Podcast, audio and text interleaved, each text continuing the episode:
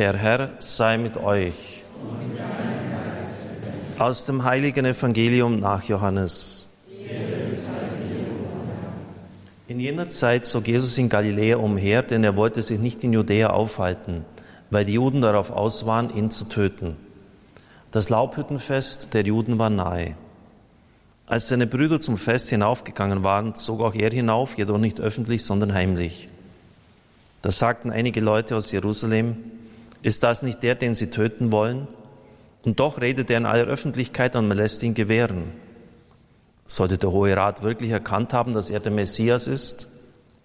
Aber von dem her wissen wir, woher er stammt. Wenn jedoch der Messias kommt, weiß niemand, woher er stammt. Während Jesus im Tempel lehrte, rief er, ihr kennt mich und wisst, woher ich bin. Aber ich bin nicht in meinem eigenen Namen gekommen, sondern er, der mich gesandt hat, bürgt für die Wahrheit.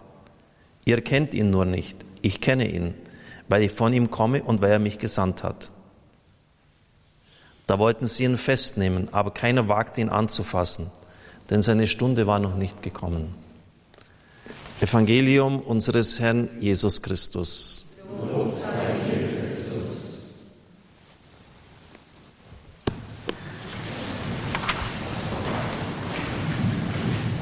Liebe Zuhörer von Radio Horeb, ich weiß, dass jetzt sehr, sehr viele Menschen mit uns verbunden sind und freue mich auch darüber.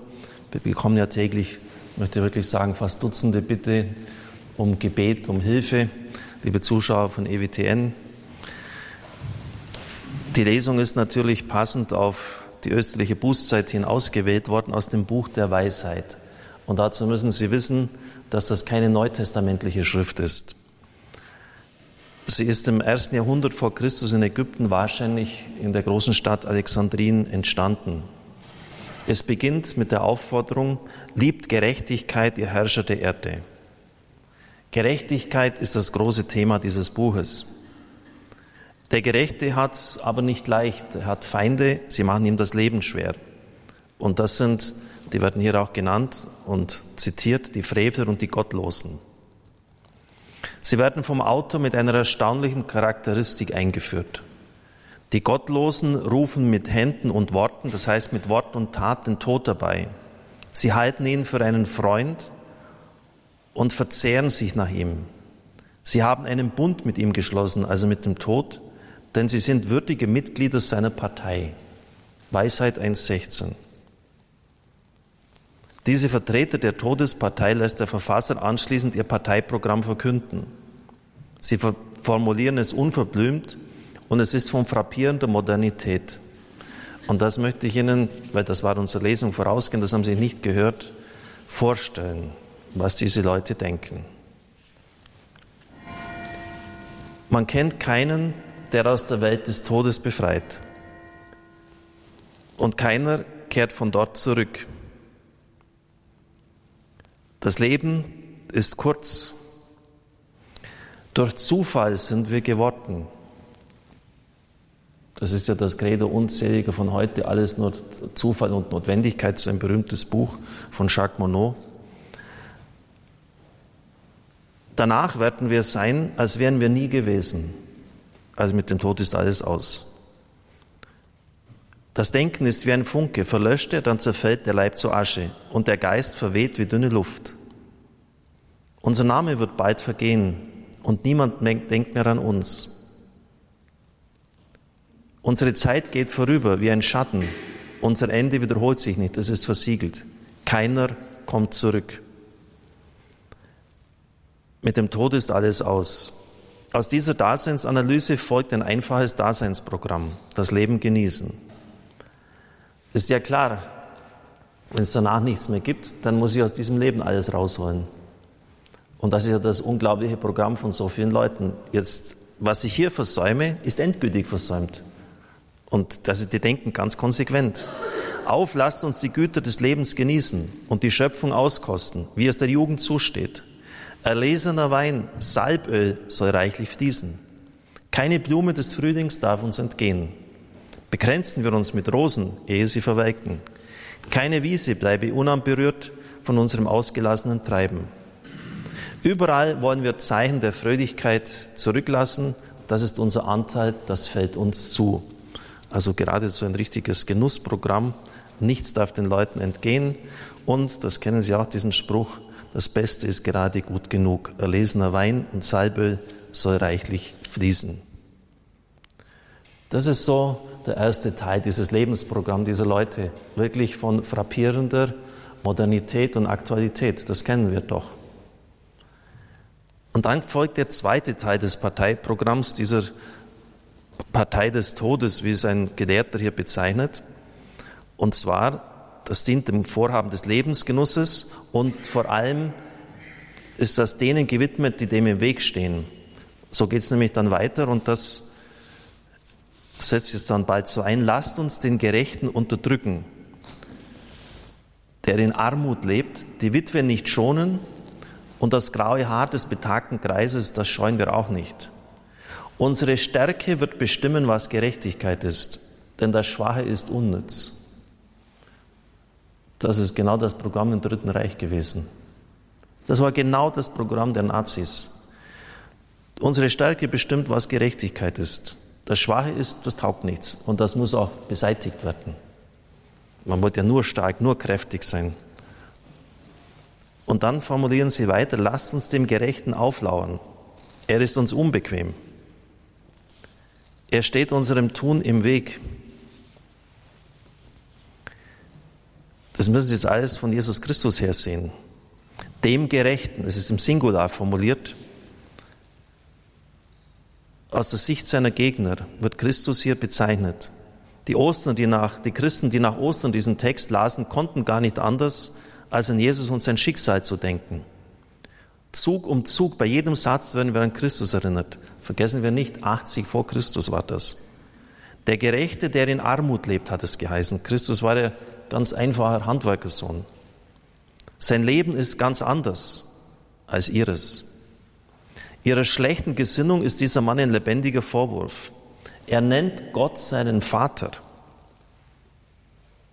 dessen Kraft Widriges zu ertragen wird bis zum Äußersten auf die Probe gestellt. Kommt, lasst uns das austesten, wie geduldig der Mann ist. Schließlich wird er zu einem ehrlosen Tod verurteilt. Der Kreuzestod war der ehrloseste Tod, den es damals überhaupt gegeben hat. Wer sollte das denn sein, bitteschön sein, wenn nicht Jesus? Knecht des Herrn wird er genannt. Im Matthäus Evangelium wird eine Anspielung auf diesen Text eingebracht. Es heißt nämlich, unter dem Kreuz, als Christus verhöhnt wird, anderen hat er geholfen, sich selbst kann er nicht helfen. Er ist doch der König Israels. Er soll herabsteigen vom Kreuz, dann werden wir an ihn glauben. Und jetzt kommt das Zitat, das vom Buch der Weisheit übernommen worden ist. Er hat auf Gott vertraut, jetzt soll der ihn herausreißen, wenn er ihn will. Das ist wörtlich übernommen von dem, was wir soeben gehört haben. Er hat ja gesagt, ich bin Gottes Sohn. Auch das ist wörtlich zitiert worden von hier. Der soll ihn herausreißen. Wissen Sie, wir bekommen immer wieder so Hinweise, dass in der Heilsgeschichte nichts zufällig ist. Gott treibt seine Pläne über Jahrhunderte hinweg durch die Ankündigung der Propheten voran. Es ist also kein ungutes Schicksal das, und kein Zufall, dass Christus am Kreuz trifft, denn Gott, der Vater, verwirklicht durch ihn seine Pläne. Und es ist wieder so unglaublich modern. Warum können die denn den Gerechten nicht in Ruhe lassen? Mögen sie doch ihrem lasterhaften Leben frönen und ausgelassen sein und das Beste genießen. Warum müssen die die anderen noch unterdrücken? Und warum sind die ihnen lästig?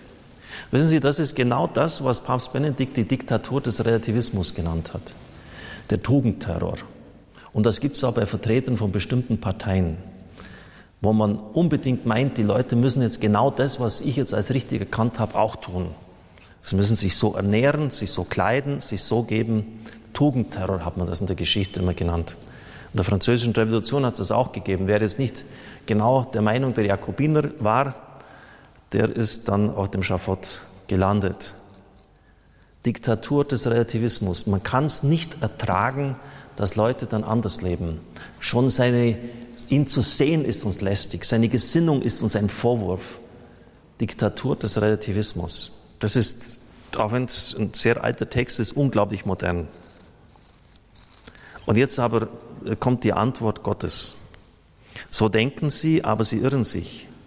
Ihre Schlechtigkeit hat sie blind gemacht. Sie verstehen nichts von Gottes Geheimnissen, heißt es, sie verstehen nichts von seinen Plänen, sie hoffen nicht auf Lohn für die Frömmigkeit, erwarten keine Auszeichnung für unzadelige Seelen. Gott hat den Menschen, so heißt es im nächsten Vers, zur Unvergänglichkeit erschaffen, ihn zum Bild seines eigenen Wesens gemacht. Das ist das natürlich in theologischer Sprache formuliert. Das heißt, hier wird die Gott-Ebenbildlichkeit, das wird ja in der Genesis gesagt, der schuf nach Gottes Ebenbild aufgegriffen. Und die wird hier verdeutlicht. Er hat, wir sind zum Bild seines eigenen Wesens geschaffen worden, zum Unvergänglichkeit. Das heißt, liebe Frevler, liebe Gottlose, liebe Parteigänger Partei, dieser Todespartei, das stimmt nicht. Es ist nicht so, dass der Mensch wie ein Funke vergeht oder wie eine Wolke da vorbeizieht und dann sich auflöst. Gott hat den Menschen zur Unvergänglichkeit geschaffen. Die Geistseele des Menschen hat einen Beginn in dieser Zeit, sie ist aber ewig. Und sie geht niemals mehr unter. Und diese Geistseele wird den individuellen Tod von uns überleben. Das ist die klare Ansage, schon im Alten Testament. Ein weiterer Punkt. Alle, die ihm vertrauen, werden die Wahrheit erkennen.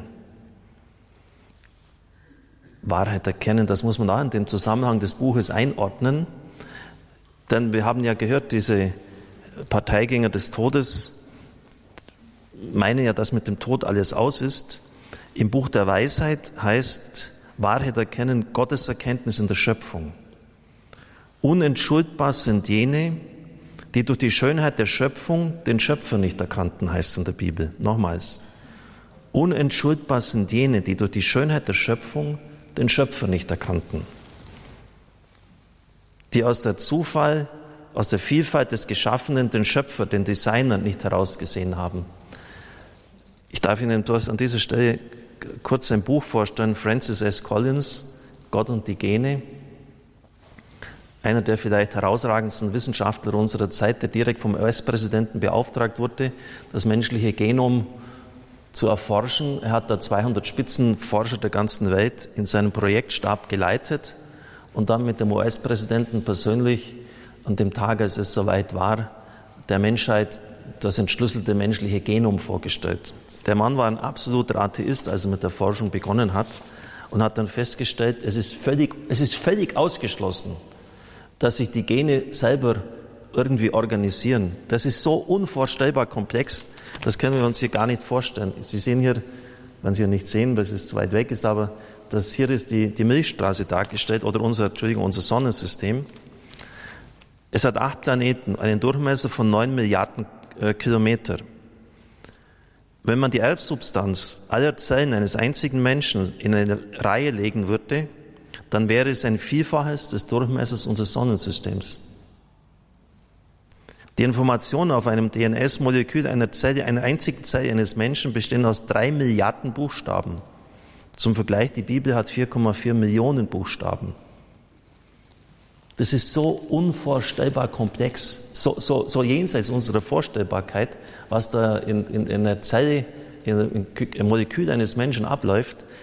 Und er, hat, er schreibt dann, je länger er daran geforscht hat, desto mehr ist ihm klar geworden, dass er nur die Pläne eines unvorstellbar intelligenten Designers nachdenkt oder dass er es langsam zu erforschen beginnt.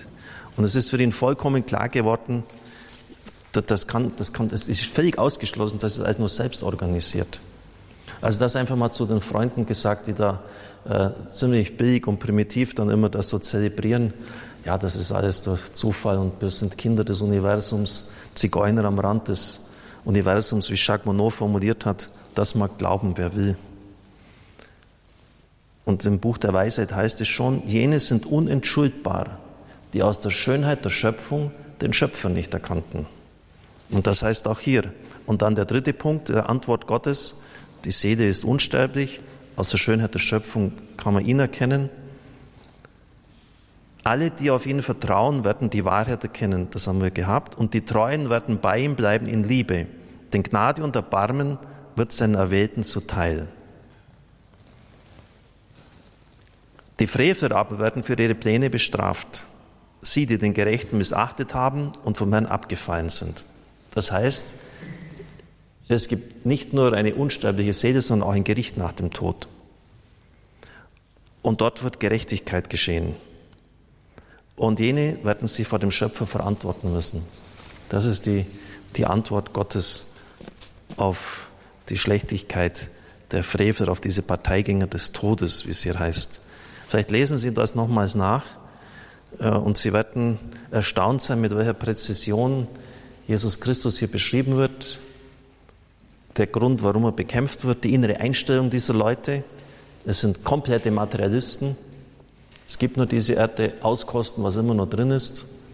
Und dann die Antwort Gottes. Erstens, du bist unsterblich, deine Seele. Du wirst die Hämmer von mir verantworten müssen. Es gibt ein Gericht.